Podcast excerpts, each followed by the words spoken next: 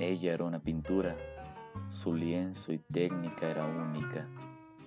Nadie comprende su arte, tampoco ella sabe expresarse. Un artista intentó, la vio y vio y de ella jamás se cansó. Cada día la visitaba al museo e intentaba descifrar aquello que le quitaba el sueño. Escribió cartas y le mandó serenatas, pero su poema no supo expresar todo lo que la llegó a amar. En mi alma vagabunda se fundió el